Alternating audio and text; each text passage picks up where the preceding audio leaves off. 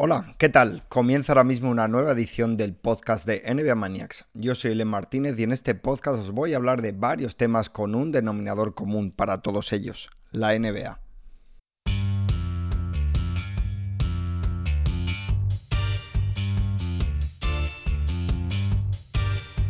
Hoy es lunes 11 de noviembre y tengo que empezar diciendo que el capítulo de hoy ha corrido serio riesgo de ser retrasado un día por el estado deplorable de mi voz. Como ya podéis estar escuchando desde el primer hola, que no se sabía si era un hola o un saludo desde el infierno.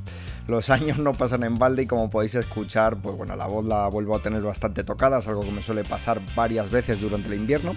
Pero bueno, como no os había avisado y los temas del podcast de hoy son de bastante actualidad, pues quería hacer este esfuerzo heroico, ¿no? De, de grabar hoy el episodio esperando que no se os caigan las lágrimas por escuchar a, esta voz de, de rockero y jubilado ya.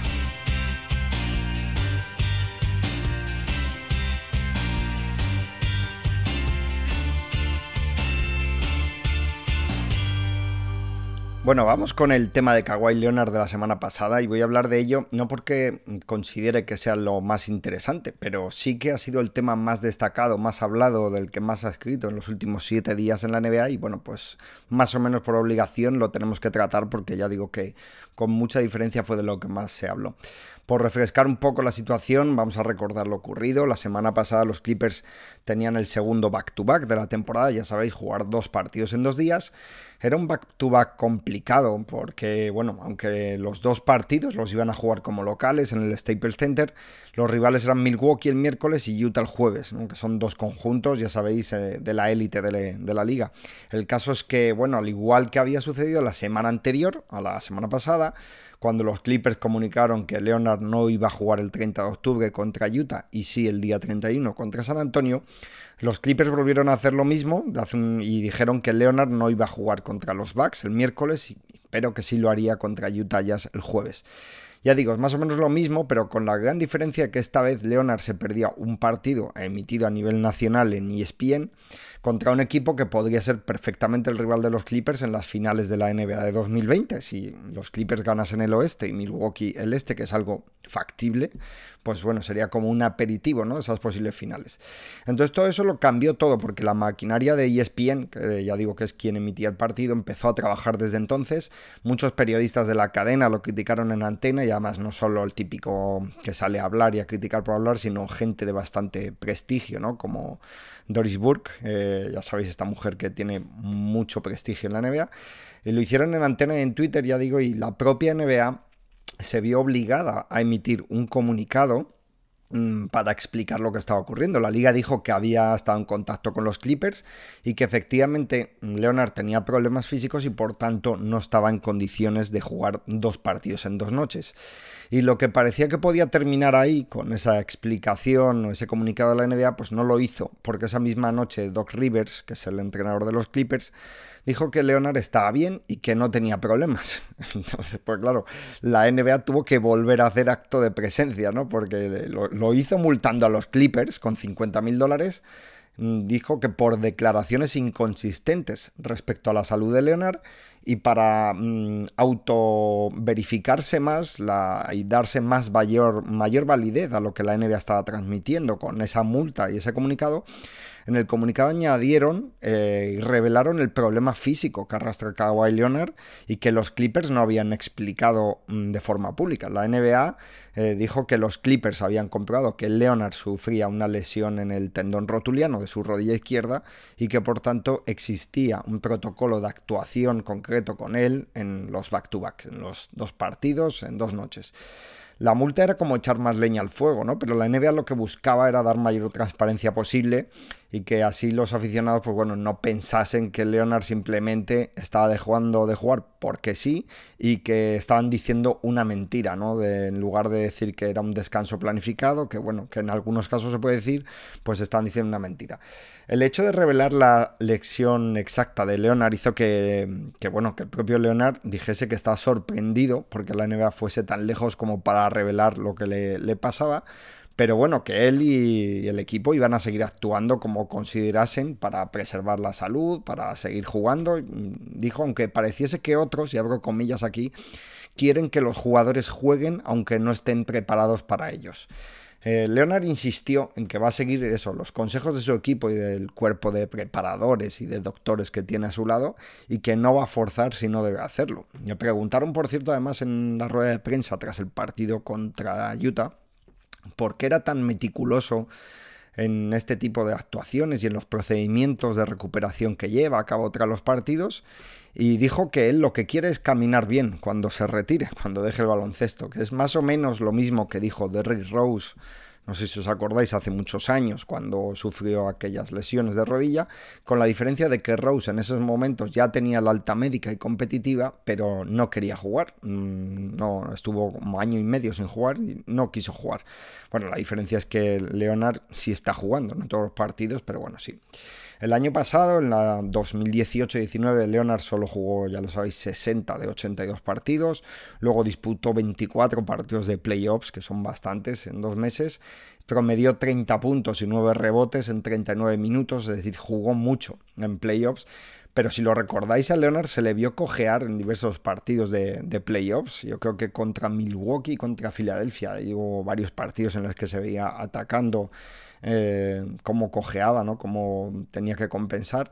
Y bueno, eso era por la, lesión o las molestias o el problema físico que arrastra desde hace bastante tiempo, lo, como lo queramos llamar, parece que lo va a arrastrar de por vida, porque bueno, en la, en la 2017-18 solo jugó nueve partidos, por una tendinopatía, que lo tengo aquí anotado, una tendinopatía en el muslo derecho que puede ser degenerativa y, que ya parece ser que le marca desde entonces, porque bueno, esa lesión puede producir dolor antes, durante o, en varias fases ¿no? de los partidos o del entrenamiento. ¿no? Entonces, esa tendinopatía es lo que le hizo sobrecompensar a su pierna izquierda eh, en la temporada pasada y por eso en los playoffs eh, le veíamos cojear, porque es algo con lo que ya eh, va de serie, Kawhi Leonard, por así decirlo, ¿no? Pero bueno, ya digo, el tema tampoco acabó ahí con la multa, ¿no? Porque luego los medios fueron preguntando a varias estrellas de la NBA eh, por, la carga de trabajo, ¿no? Y todos dijeron que ellos quieren jugar siempre y no descansar y que si no están lesionados juegan, ¿no? En, esa, en esa misma línea de respuesta, pues con diferentes palabras, pero básicamente lo mismo, dijeron tanto LeBron James como Giannis Antetokounmpo, James Harden y otros, diciendo que ellos van a jugar sin pensar en la carga de trabajo, que es, eh, bueno, luego ya lo que faltaba es que Steve Clifford, que es el actual entrenador de Orlando, dijo también que cuando él entrenaba en Charlotte, Michael Jordan les dijo a sus jugadores que se les paga para jugar los 82 partidos. Y claro, cuando sale el nombre de Michael Jordan en algún sitio, pues todo eso se replica en millones de, sitios de internet y también fue un comentario no como que parecía que Michael Jordan había dicho que los jugadores tenían que jugar 82 partidos y a lo mejor lo dijo sí pero en una reunión interna y hace años no ahora no bueno en fin que esto del descanso y de la, la carga de trabajo es un tema complejo porque no es un descanso de 6 o 7 partidos durante la temporada, que lo hacen varios jugadores eh, importantes a veces, quieran o no, a veces el equipo es el que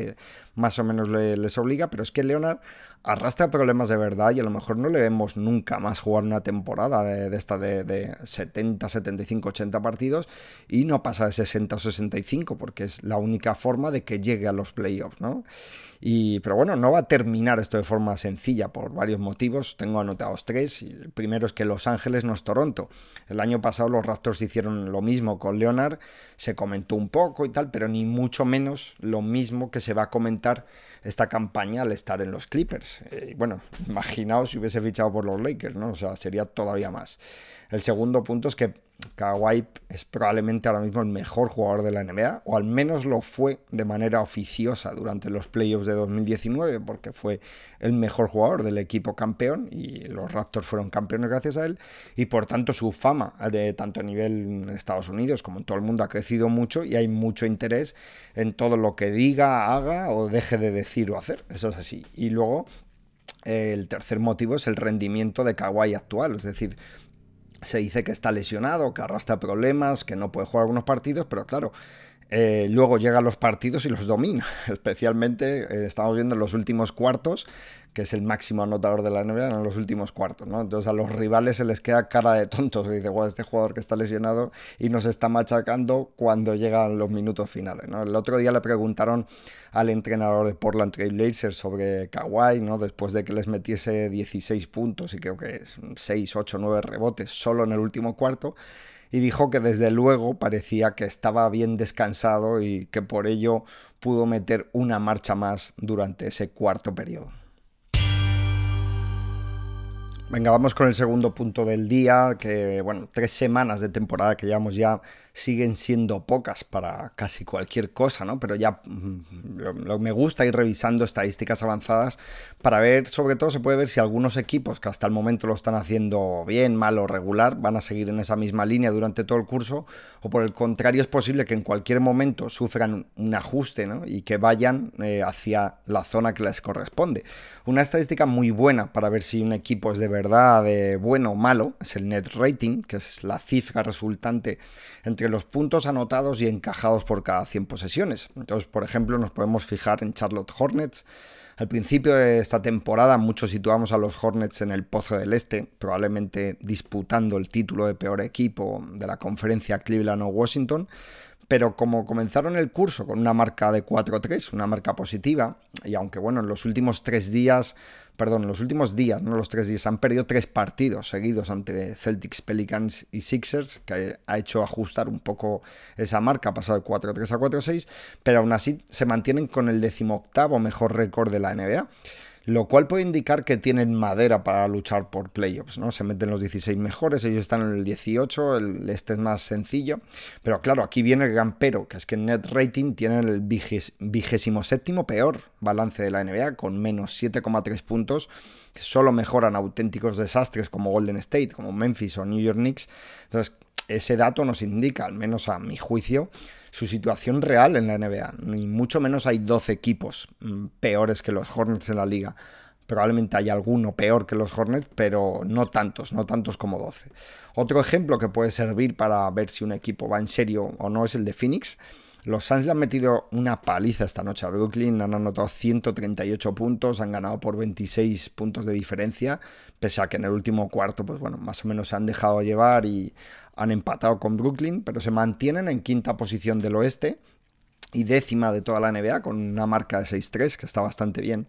Entonces Phoenix es un equipo que también veíamos abajo antes de empezar el curso, pero este inicio que han hecho nos hace preguntarnos si van a ser capaces de mantener una marca positiva y luchar por playoffs cuando llegue eh, el final de temporada regular. Y aquí es donde el net rating otra vez ayuda. Han perdido tres partidos, mm, sí, pero claro, dos de ellos han sido por un punto cada uno nada más. Y por tanto, entre eso y que están atacando muy bien porque tienen el tercer mejor ataque de la liga, pues tienen el cuarto mejor net rating de los 30 equipos, que es un, bueno, un dato muy bueno, bestial, ¿no? Entonces, si se mantienen así casi toda la temporada, pues es muy probable que o bien se metan en playoffs o bien estén luchando hasta el último momento. Ya digo que es pronto, pero las señales eh, ahí con los Suns pues son bastante positivas y no son de suerte o de un factor, no son de que están, lo están haciendo bien. Además eso, que los Suns están tanto están cerca de tener eh, tanto al ataque como la defensa en el top 10 de ambas estadísticas, ya que la defensa la tienen en un décima posición. Entonces, eh, esa característica, la de ser un equipo dentro del top 10, de, tanto en ataque como en defensa, es muy reveladora porque suele identificar a los equipos muy fiables, ¿no? a los que son candidatos a todo una vez llegan los playoffs. Después de tres semanas, solo están ahora mismo Milwaukee, Boston y Toronto dentro de ese top 10, con lo cual habla muy bien de esas tres franquicias también.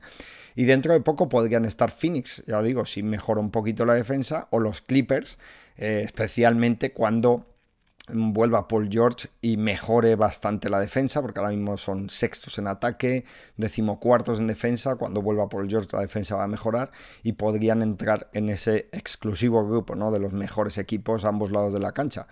Y luego, ¿qué pasa con los Lakers? Pues que están teniendo unos resultados muy buenos, van líderes del oeste con 7-2, pese a que han perdido esta noche en casa contra Toronto, pero les queda mucho trabajo por delante porque en ataque las cosas no van tan fluidas como su marca parece indicar. Los Lakers tienen el vigésimo ataque de la NBA con 105,5 puntos por partido, bastante por detrás de equipos como Portland, Indiana o Detroit, para que os hagáis una idea, y les salva que tener una defensa muy buena, pero aún así en defensa tienen lagunas ya que, bueno, mm, la defensa, ahora hablaremos un poco más de ello, pero la, defensa que están teniendo transición mm, está haciendo aguas. Y luego en ataque están fallando tiros que deberían entrar, tiros abiertos, eh, y, eso les hace estar en vigésimo primera posición en el true shotting, que es un dato malo. Están detrás de Kings, de Hornets o de Warriors también, para que os hagáis una idea.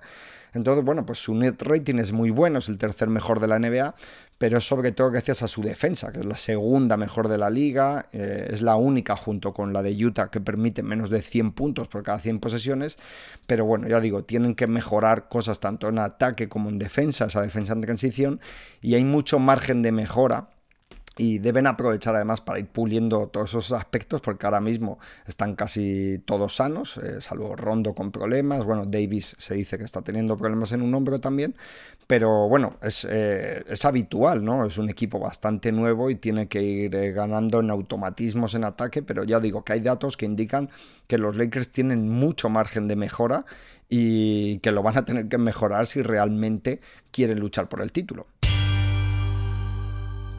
El tercer tema de hoy no será muy largo y no es agradable, pero bueno, también hay que comentarlo. Se trata de Dion Waiters, ya hablé de él un poco la semana pasada por cómo había empezado el curso y resulta que en estos días lo ha empeorado mm, bastante más. Eh, si recordáis, hace siete días os comenté que Waiters había sido suspendido por Miami Heat durante un partido al comienzo de temporada por conducta que iba en detrimento de su equipo, según dijo Miami, ya que se había quejado además del rol que tenía en la plantilla, criticando al entrenador en el banquillo y en redes sociales, hizo varias cosas, pues bueno, Miami le suspendió de empleo y sueldo por un partido pero no había debutado aún porque seguía castigado, ¿no? Por así decirlo, le tenía Spolstra en la nevera. La semana pasada Waiters y Donis Haslem estaban en la lista de dudosos para el partido que Miami jugó en Phoenix por dolor de estómago. Era el dato que daba la franquicia y al final ninguno de los dos jugó ese partido oficialmente, ya digo, por ese dolor que sufrían en el estómago. Bueno, pues justo después de eso Miami se embarcó en un vuelo de Phoenix a Los Ángeles y al parecer durante el viaje Waiters con el objetivo de reducir el dolor de estómago, al menos eso es lo que dice ESPN, consumió algún tipo de producto comestible que contenía THC, que es el tetrahidrocannabinol, que es, según la Wikipedia, el principal constituyente psicoactivo del cannabis. A Waiters ese consumo mm, de lo bueno que, se dijo que en algunos medios que eran simple gominolas de azúcar, pues la verdad es que no le pudo salir peor. Sufrió un ataque de pánico durante el vuelo, eh, bueno, se llegó a como a desvanecer, parece ser, o llegó desvanecido cuando llegaron a Los Ángeles necesitó ayuda médica y ni siquiera pudo estar presente con, en el banquillo con su equipo ante los Lakers. El consumo de THC está prohibido por la NBA, así que no sabemos eh, si para evitar alguna posible sanción por dopaje o porque en la franquicia ya no saben qué hacer con él o por una mezcla de ambas cosas, los Heat la han suspendido de empleo y sueldo por otros 10 partidos.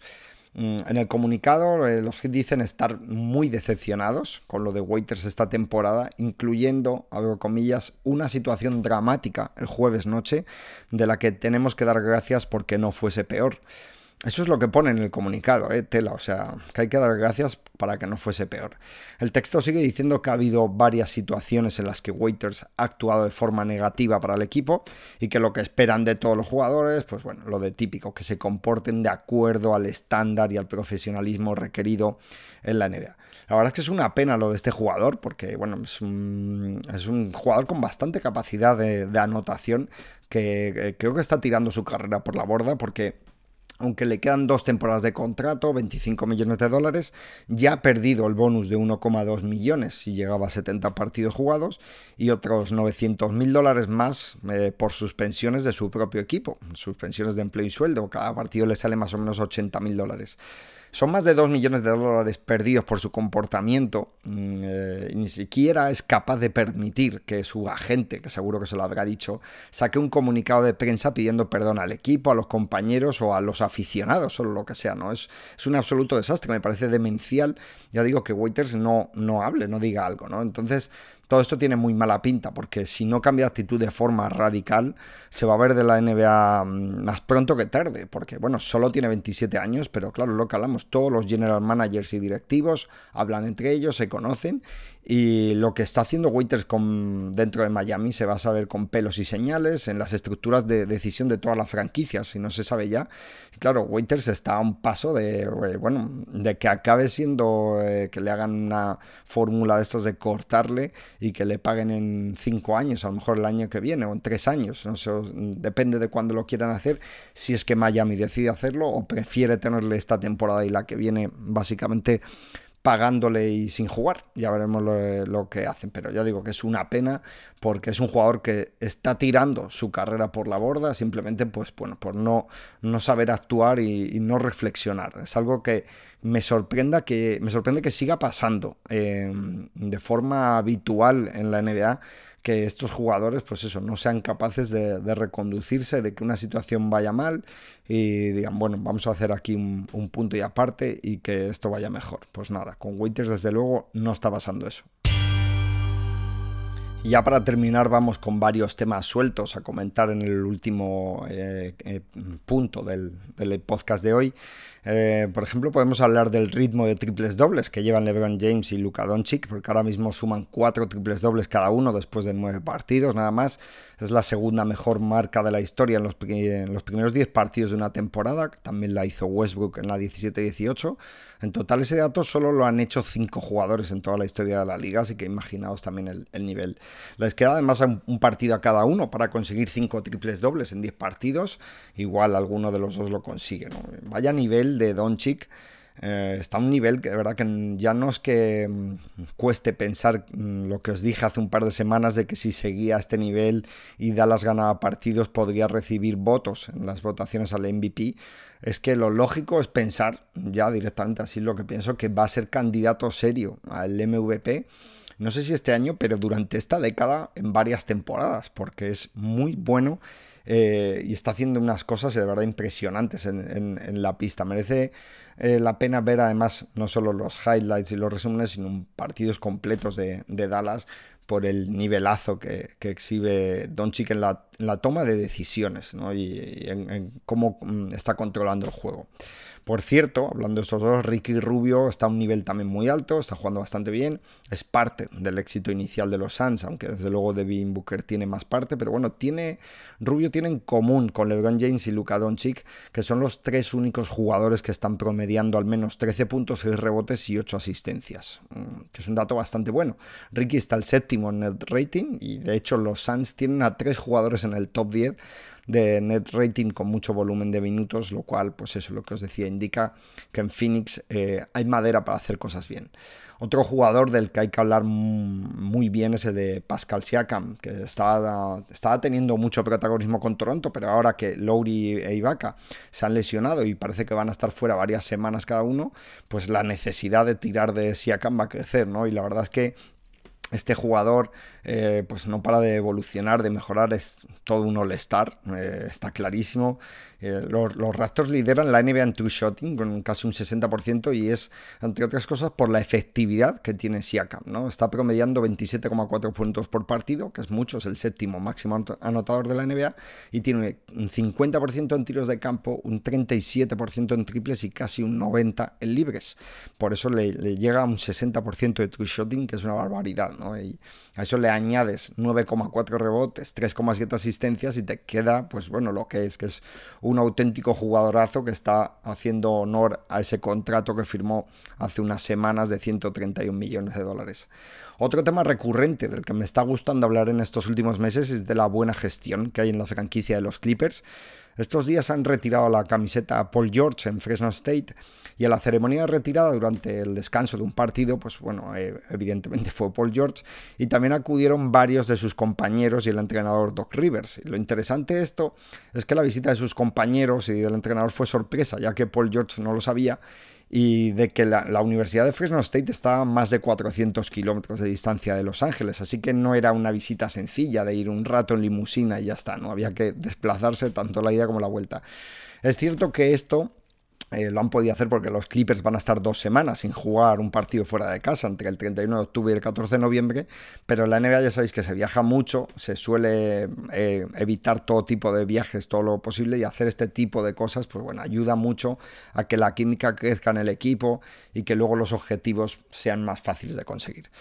Otro tema al que voy a hablar esta semana es que mm, hemos sabido que la NBA ha enviado una circular, lo reveló Yahoo Sports, una circular en la que avisa a los equipos que está prohibido que utilicen aplicaciones de mensajería que permitan que los mensajes se borren de forma automática pasado un tiempo establecido por los usuarios. Hay aplicaciones, ya lo sabéis, como Telegram o Signal, otras más que permiten opciones de autoborrado, ¿no? Eh, así que como parte de la estrategia y de las normas para evitar las negociaciones ilegales, eh, ahora está prohibido usar algo así. La NBA aprobó este verano una regla que permite auditar de forma aleatoria a cinco equipos cada temporada y comprobar sus comunicaciones eh, con los agentes y jugadores, ¿no? Para ver qué es lo que hablan. Así que usar estas aplicaciones era una forma relativamente sencilla de saltarse las reglas, pero a partir de ahora pues es más difícil porque no les está permitido ese uso. Y bueno, para terminar, una pequeña mención a los Knicks, eh, otro tema triste. los Knicks tienen la peor marca de la NBA después de 10 partidos con 2-8 y esta noche han recibido una paliza en el Madison perdiendo por 21 ante los Cavaliers, que de verdad que ya es decir, la situación pues es tal que después del partido han hablado el presidente Steve Mills y el general manager Scott Perry y no han dicho mucho, ¿no? Salvo, bueno, pues dar la cara y salir ahí y decir que no esperaban estar así después de 10 partidos y que lo que se ve es una clara falta de consistencia en el esfuerzo. Mira que era difícil, verdad, que, que, los Knicks nos decepcionasen porque las expectativas estaban muy bajas, pero es que lo han vuelto a conseguir. Así que aquí tenemos otro equipo que se va a mover de alguna forma, mm, sospecho, ¿no? El entrenador está en una silla caliente, si siguen los resultados así le van a despedir de una forma u otra, pienso yo. Y además con tantos contratos cortos que firmaron este verano, de un año y con otro opcional para el equipo, eh, pues bueno, seguramente traten de hacer algún tipo de movimiento en el mercado a partir de diciembre o de enero.